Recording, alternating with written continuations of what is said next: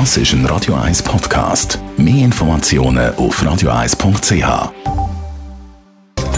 Netto, das Radio 1 Wirtschaftsmagazin für Konsumentinnen und Konsumenten, wird Ihnen präsentiert von Blaser Greinicher. Immobilienkompetenz seit Jahrzehnten blasergreinicher.ch Adrian Sutter. Apropos elektrische Gitarre, heute gibt die eigene Energiekommission bekannt, wie viel teurer der Strom im nächsten Jahr wird. Wegen der anhaltenden Energiekrise wird erneut mit einem Preisanstieg gerechnet. Der Verband der Stromversorger ist noch im Juni von 12% ausgegangen. Der Preisanstieg der dürfte aber einiges höher ausfallen.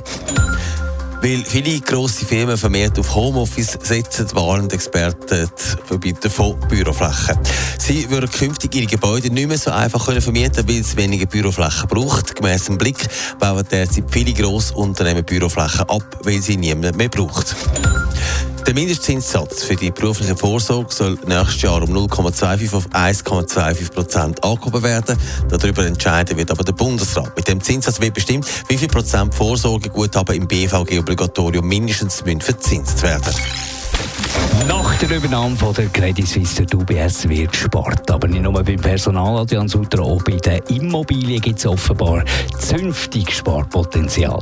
Die UBS und Credit Suisse die zahlen zusammen, stand heute weltweit im Jahr 900 Millionen Franken Miete für Gebäude, wo sie drin arbeiten.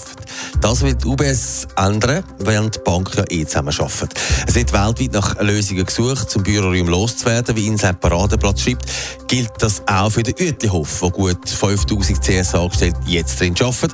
Dort ist offenbar die gross, dass die Stadt das Megagebäude gerne würde übernehmen Auch was mit dem CS-Hauptsitz am Paradeplatz passiert, ist offenbar noch offen. Der Prunkbau allein dürfte einen Wert haben von mehreren hundert Millionen. Was passiert eigentlich mit den vielen Filialen?